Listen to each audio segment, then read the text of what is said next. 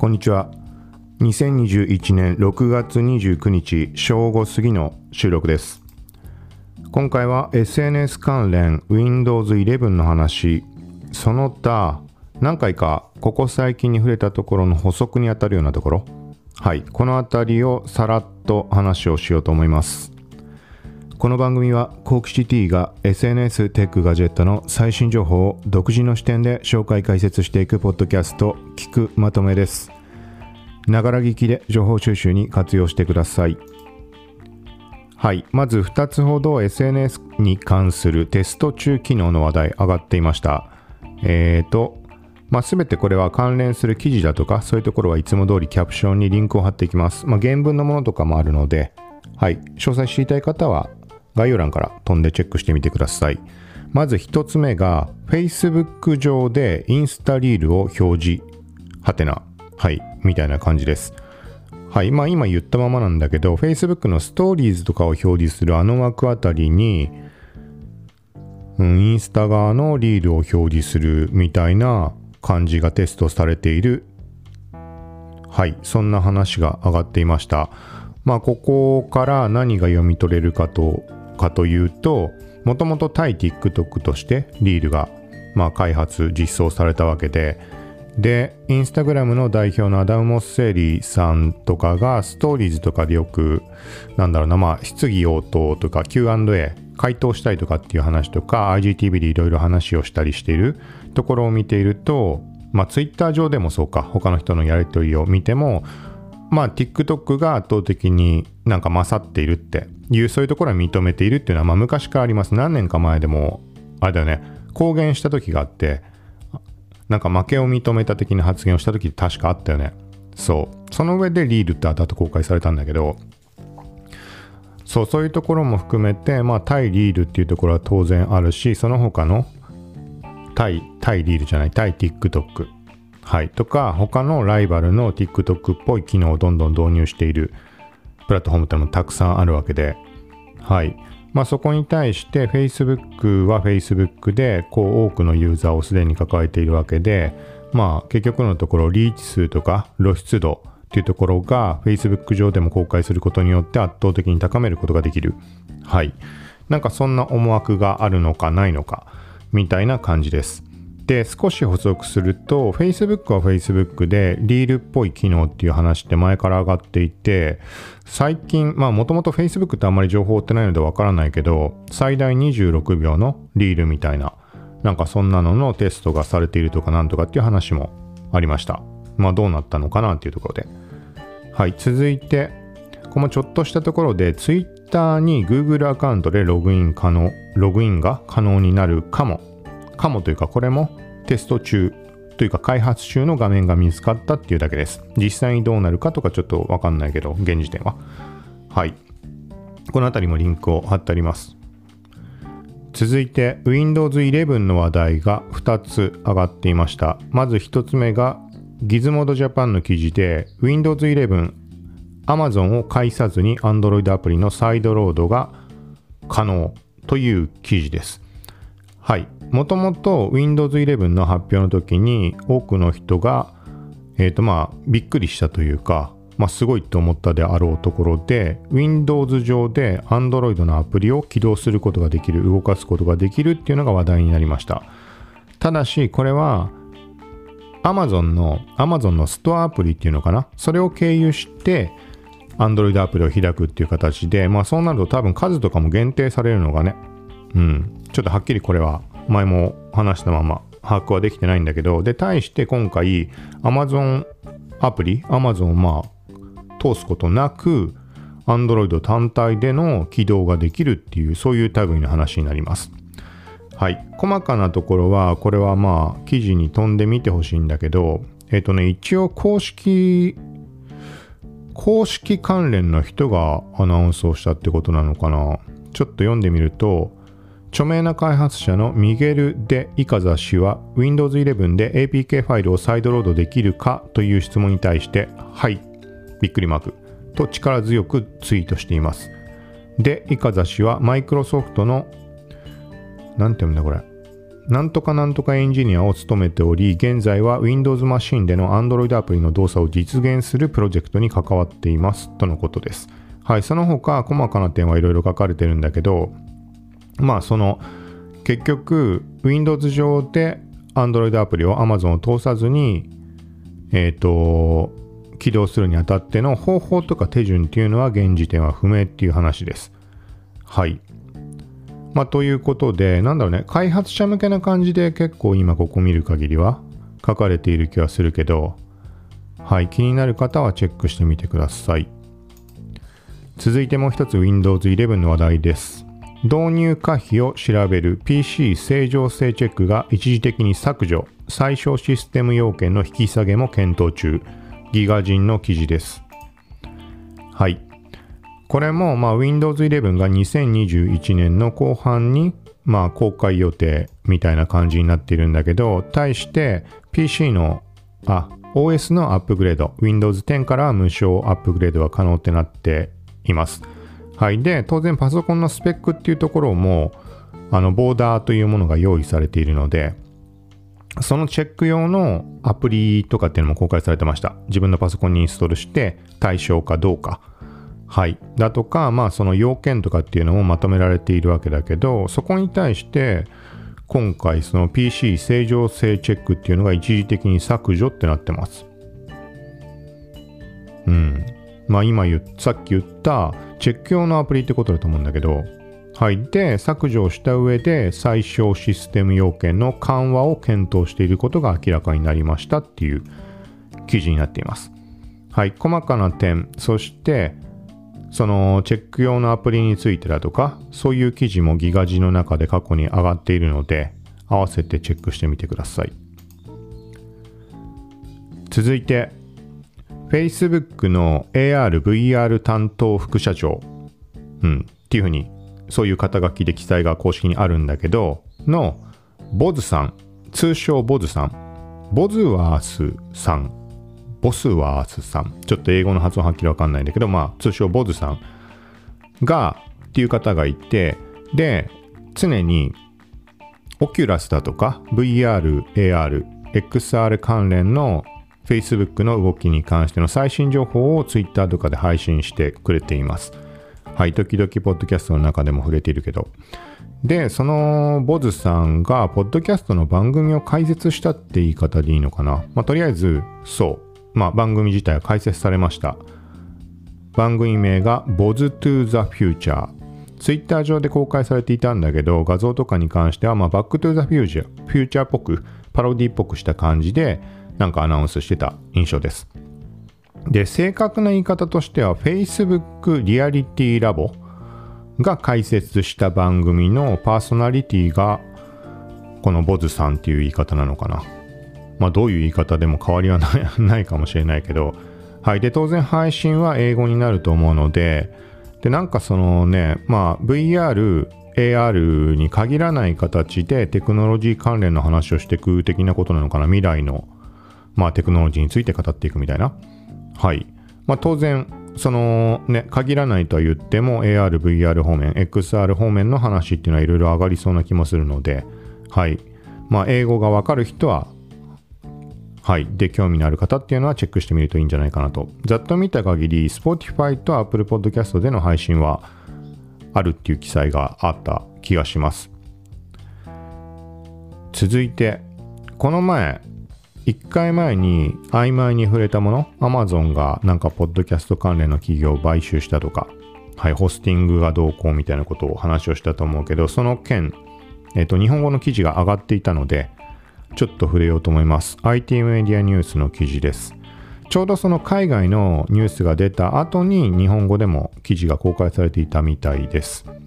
はい、ちょっとこれ冒頭のところを読んでみると、米 Amazon.com がポッドキャストクリエイター向けにホスティングや収益化のツールを提供する米、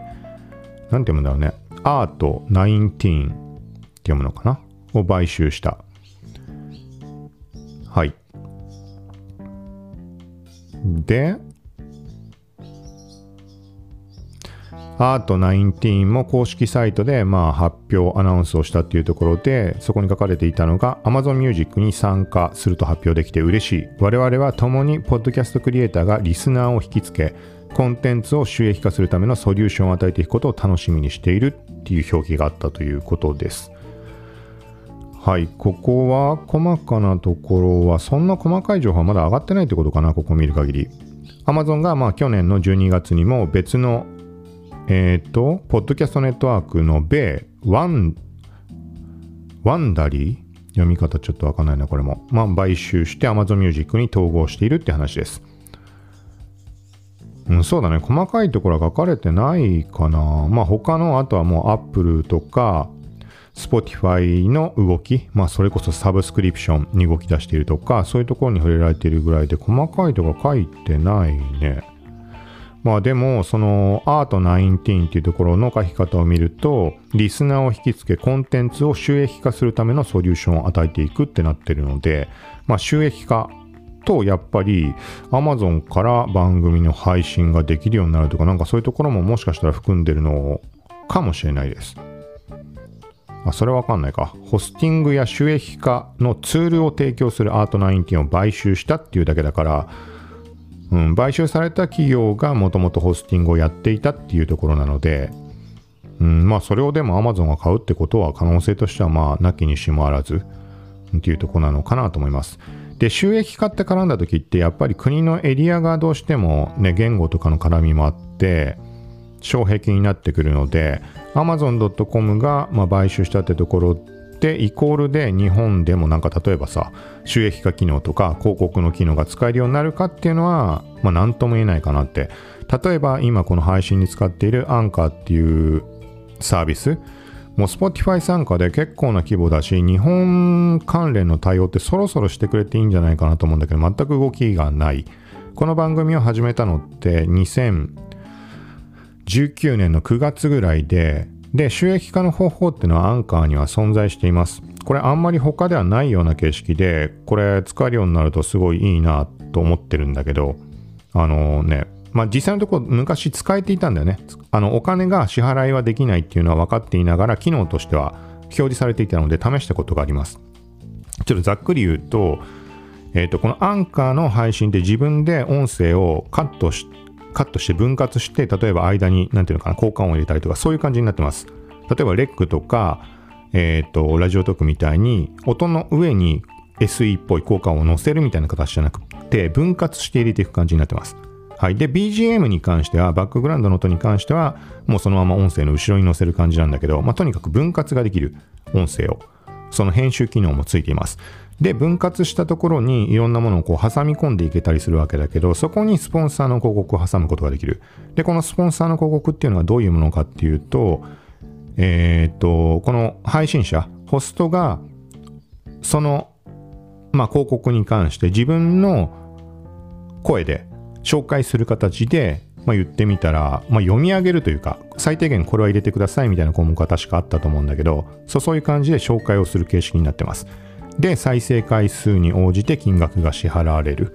みたいな感じです。で、この一つの配信の中で複数その広告を挟み込むことができるようになってて、で、実際に試してみたものだと、まあ当然ね、それこそ言語の問題があるので、だ本来は日本ではその収益化できないモデル、さっきも言ったみたいに支払いを受けられないのを分かっていて勝手にやっただけです。なので、そこもあってなのか、表示されていた広告主っていうのは、アンカーのみになってました。アンカーのアプリに対してその運営をしているアンカーの広告要はアンカーのアプリを紹介してくださいっていう感じのものはい。で、そこに対して1分未満かなんかでその自分の言葉でこう録音をして、それをさっき言った元のポッドキャスト配信、今聞いてもらってるみたいなこういう配信のところを分割してそこに差し込むことができる。はい。で、その時の金額で言うと1000再生で15ドルってなってました。ちょっと結構細かく話してしまっているけど、まあそういうものがそそういう形式になっています。で、これの便利なのは、例えば別のさ、広告主のものがいろいろずらっと、もし日本とか対応した場合にこうずらっと並ぶわけじゃん。いろんな企業のもの。で、これを簡単にその差し替えができるっていうのが大きいメリットです。そうだから例えば1番組の中で2箇所分割したとして2つ AB って広告を差し込んでおいたらするでこれを後であの別の広告に当然ね音声取ってあるもの別の広告主のものに差し替えすること当然できるのでここが一つ大きなメリットでそう。あのー配信の冒頭と一番最後に入れることはできないけど間であれば区切っていいくつでも入れられるって話だった気がするけど。なんかね、まあ例えばさ1分の配信に対して何個も分割してみたいなそういうのはさすがに無理かもしれないけどそう一応そういう収益化モデル自体は存在をしています。で時々触れているんだけどこれはえっ、と当然まあそんなね一人一人が個別にその送信をしたところでどれだけの影響があるかわからないけど一応ヘルプの方にはあのーまあ、収益化を望む人はなんか希望リクエストみたいなのでここから送信してくださいみたいなのは用意されています。だからざっくり言ってみると日本人からそういうねリクエストがものすごい数届いたとかまあ合わせて当然広告主にあたる企業側とかそういうとこのねあの要望もなければ動きようはないだろうけどまさしく言語の問題。そのね読み上げた広告に対してその内容を判断するっていうのが当然必要になってくるわけで審査というか。そう。まあなんかとりあえずそういう収益モデルはそう存在しています。だからここがねほんと日本語対応してくれたらいろいろなんかさこの音声業界が盛り上がってきたところで収益化の話っていろいろ上がってるじゃんいろんなパターンで。Twitter スペースとかもそういうレベルのでっかいプラットフォームでも上がってるけど。なんかそうではなくそういうところでは叶わないような形式のものがアンカーでは叶うっていう状況なのでそこはすごい早い段階で動いてくれたら嬉しいなと思いつつ。はい。で実はこれも日本では収益化としては使えないんだけど、アンカー配信に関しては、アンカーのアプリ上からしか無理かもしれないけど、投げ銭の機能っていうのも存在しています。多分。これはもう確認のしようもないからわかんないんだけど、そう。まあ何にしてもだから、アンカーが本当日本の方、うん、対象に動き出してくれると、一気にこう流れが変わる部分っていうのはあってもおかしくないんじゃないかなと思います。はい。ちょっとめちゃくちゃ話それたし、こんな長く話すつもりはなかったんだけど、そうだよね。だからこれこそそのサブ番組、声に偏る世界線で話せっていう話なんだよね。もう自分に言ってるわけだけど。はい。まあちょっとまたタイミング見て、そっちの別の番組の方で、これ関連の話はしようと思います。続いて、ちょっと気づいたことがありました。Google の今まさしく重要視しているとかみんな気にしているだろう Core Web Vitals とかの絡みでサイトの表示速度の測定ができるページスピードインサイツっていうツールが存在します。はい。まあ、どのぐらいの、あの、早く表示できた方が、まあ、有利になるっていう意味合いで、検索結果の、まあ、上位表示とか、まあ、直結するわけじゃないんだけど、はい、それ用のチェックツールのところに、まあ、ツリーマップっていうなんか見たことないボタンが出ていました。はい。で、タップしてみたら、なんて言ったらいいかななんか表、表というか、なんか、表示されるんだよね。なんか結構豪快な感じに。で、下の方にツリーマップというか、あの速度のさ、なんつうの？なんかグラフというか、読み込みにこのぐらい時間かかったとか、なんかそんな感じのが出て、みたいなのが目に入りました。で、こんなものあったかなと思って調べてみたところ、ツイートをしている人がいて動画を掲載していました。これが6月の頭ぐらいなのかな。プロフィール見てみると海外の SEO 関連のうん。SEO コンサルタントオーストラリアの SEO コンサルタントってなってる方が、まあ、その動画を投稿していた感じです。だから、新しく新機能で追加されたものなのかなと思いつつ、調べてもあんまり情報がなかったので、はい。まあ、気になる人は、ツリーマップ、まあ、ページスピードインサイトの中見ると出てるはずなので、はい。あとは、まあ、このキャプションから飛んでもらうと実際の見た目とかも確認できるようになってます。続いてゲームの話です。FF7 アドベント・チルドレン 4K バージョンが9月15日に発売決定。Amazon プライムビデオにて9月1日より独占。独占。独占先行配信。はい。ファミツー .com の記事です。はい。これね記憶間違いないはずだよな。FF FF7 アドベント・チルドレンこの名前すらなんかあんましっくりこないけど。なんかねこれってすごい昔に公開された 3D の CG 映画？だっけ？映画じゃないっけ？映像作品ってなってね、ちょっと書いてあるまま読んでみると、ファイナルファンタジー7の2年後を描いたフル CG 映像作品、ファイナルファンタジーアドベント・チルドレン、コンプリートの 4K 版をパッケージダウンロードともに2021年9月15日に発売する。はい。で、元の作品についてどっかに書いてあるはずだけどな。2009年にブルーレイで発売されたっていう作品です。はい、それを 4K リマスリマスター化っていうの？はい、ということになってます。でね、これは、ポッドキャスト、この番組を聞いてくれてる人には伝わるかもしれないけど、そのゲームに関してはすごい映像重視なんだよね、個人的に。別に映像を重視してない作品も別に嫌いなわけではないんだけど、なんか、映像をきれいに見せようとしている作品、よりなんつうのかな、リアル感漂うような作品なのに、なんかいまいちな感じだとすごいがっかりっていうのがあって、そう。だから、あの、FF とかで言うと昔の作品が面白いっていう声っていっぱいあったりすると思うんだけど、なんかもう個人的にはもう12とか13が大好き。なんでかっていうと映像が綺麗だから。その前のものに比べて。と、あとはもうなんかね、そのシネマティックなんとかって言い方するじゃん、その13とかってさ、あれを嫌いっていう人たちって、そのなんか自分がやってる感がない、ただその物語に見せられてるだけみたいな感じのレビューって多いと思うんだよね。で、俺はまさしく真逆で、それが楽しい。その映画とかを、映画って見るだけしかできないじゃん。そこに自分が入り込んで、なんかそこの仲間の一人として動いてるような、なんかその感じが好きなんだよね。そう。で、よくよく考えると、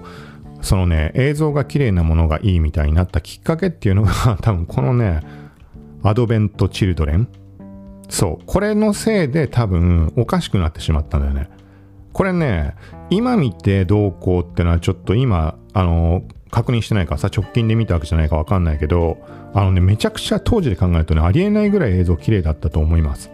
そう、びっくりするぐらい肌の質感とか。で、そこに対してその後に出てきたゲームっていうのが、なんかさ、映像であれだけできるにもかかわらず、ゲームの映像なんでこんなチャッチいのってどうしてもなっちゃうんだよね、比較してしまって。で、それはもちろんゲームか、え、ただの映像だけかって言ったら、ね、いろいろ開発側からしたら全く違うところだと思うから、そこを比較してしまってもしょうがないんだろうけど、そう、あれを見てしまったがために、なんかね、物足りなさをどうしても感じてしまうっていうのがずっと続いてました。そうだから例えば最近ので言うと FF15 とかを見てもムービーのシーン以外ってやっぱりまあこのぐらいのものなのかと思ってしまうし、まあ、めちゃくちゃ贅沢な話なんだけどさ開発側からしたらふざけるなって話かもしれないけどそうそういうところのきっかけが本当に多分ねこの作品だと思う。そう。ぐらい当時で考えたら2009年だもんね。そう。まあさっき言ったみたいに今ちゃんと見てみたら、もちろん最近発売してるゲームの方が全然綺麗とかってことはもしかしたらあるかもしれないけど、記憶っていう部分も含めて考えると、まあ、とにかくこれはすごかった。そうっていう印象です。で、ストーリーもあんま覚えてないけど、でもあれだよね。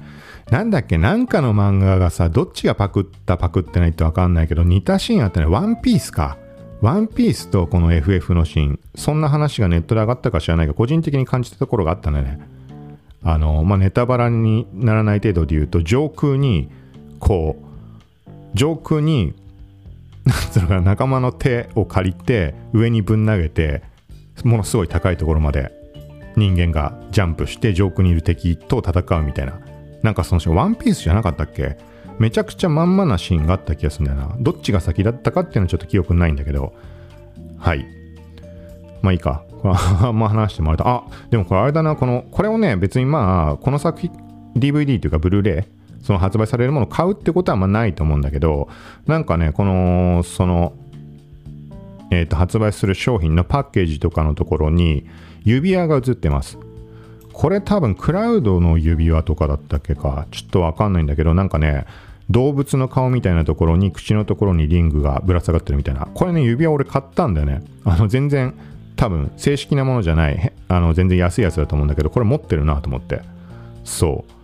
ちょっとこんなところでまた目にする機会があると思わなくて。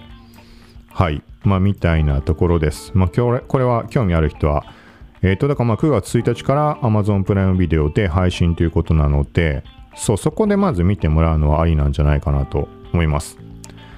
続いてえっ、ー、とこれはおもちゃというかポケットモンスターテラリウムコレクション巡る季節の中でっていう商品の話です。株式会社リーメントってどのぐらい知られてるものなのかね。社名では知られてないのかな商品は知っていたとしても。すごいリーメントのものって個人的になんか印象深くて。そうでこれ何かっていうと、まあ、このポケモンの商品に関してはなんかねちっちゃい透明のボールの中にジオラマみたいなものが存在してるって言ったらいいかな。サイズ感ってどのぐらいかわかんないけど、まあ、例えばピカチュウとなんかポケモンがいてなんかジオラマに当たる部分が海だったりとかあとは他のポケモンだとなんか、まあ、地面があって木が植えられてるみたいなそれを丸いクリアなところから外から眺めることができる的な感じです。はい。でこのリーメントが何が有名かっていうとシリーズ名ちょっとパッと浮かばないけど例えばフィギュアのそのジオラマっぽく撮影をしたりする時の小物関連例えばフライパンとかさあとはもう具体的に例えばお寿司が詰まったあの桶とか焼肉の肉が乗っかった皿とかさなんかそういうのって、まあ、どっかしらで多分みんな1回ぐらい見かけたことあると思うんだよね。なんかラーメンの入った丼とか。そう、そういう類のが、このリーメントってすごい出ていて、これね、地味に多分ね、地味にめちゃくちゃ人気だと思うんだよね。有名なシリーズももっとあるんだとは思うけど、個人的に知ってるものだとなんだっけな、なんか有名なのがあったんだけどな。そのシリーズの名称。ちょっと今パッと浮かばないな。商品案内ページに行けば出るかな。うーん、ちょっとパッと出てこない。なんかね、有名な、そう、さっき言ったみたいサンプルシリーズだ。プチサンプルシリーズ。そう、これはね、あのー、せっかくなので見てほしいというか、惹かれる人結構いるんじゃないかなと思うけど、別になんかそのフィギュアだとかそういうものに興味なかったとしても、あのガチャガチャとか、そっち系好きな人とかだったらよくさなんかよくあるじゃんあのカメラのさミニチュアのキーホルダーとかガチャガチャで。とか日本酒のなんとかとか。まあしょっちゅう話題になると思うけどそう。なんかああいうのが好きな人には多分たまらないものなんじゃないかと思います。はいこれもなんか 無駄に話長くなったけどそうこれはこのリーメントの、えーと商品案内ポケモンのそのやつのところにリンク貼っとくので続いて今回最後になります。ちょっと虫の話になるので、なんか言葉すら聞きたくないっていう人はもうここで今回終わりにしてください。もうこれの配信で終わるので。えっ、ー、とね、テクノロジー関連の話。はい、いきます。ゴキブリを自律制御して熱誘導するサイバーゴキブリを作成災害時の人命救助に役立てるという話です。これはちょっとツイッターにリンクを貼ってあります。はい。これ実際のところ記事が上がってるんだけど有料記事になっていたので一応公式かなこれは日刊工業新聞電子版っていうアカウントが、まあ、ツイートの中でさっき話したところを触れていたのでちょっと読んでみるとえっ、ー、とねまあなんか熱源誘導するサイバーゴキブリを作成。触覚とお尻に電極を刺して電気的に刺激。逆に回転したりカーブするマイコンや電池に加えサーモグラフィーを搭載熱源が視野に入るとその方向に前進する災害時の人命救助に役立てるという話ですはい。なんかね、これ自体がまあものすごいことだなとは思うんだけど、で、ゴキブリってなるとさ、害虫ってまあくくりになるわけで、そこを活用してっていうのってまあすごいことじゃん。はい。で、これね、結構昔にも話上がったんだよね、こんな話。何だったんだろう。同じ開発者の話なのかな？なんかすごいことになってるな、みたいなのを昔思った記憶があります。ツイッター今調べてるけど、出てくるかな？うーん、ちょっとなんか記事をシェアした記憶があるんだけど、パッと出てこないので、まあ、ちょっとわかんないけど、はい。まあ、どっちにしてもこれは有料記事にはなっているので、えっと、加入している人は記事全文読めるんじゃないかなと思います。だから概要はさっき言ったツイッターのこのツイートリンク貼っておくので、だからそこの周辺、そのアカウントの周りを調べてみるともしかしたらもう少し情報入るかもしれないです。はい。ということで、今回は以上です。はい。また近いうち配信するのでよかったら聞いてください。さようなら。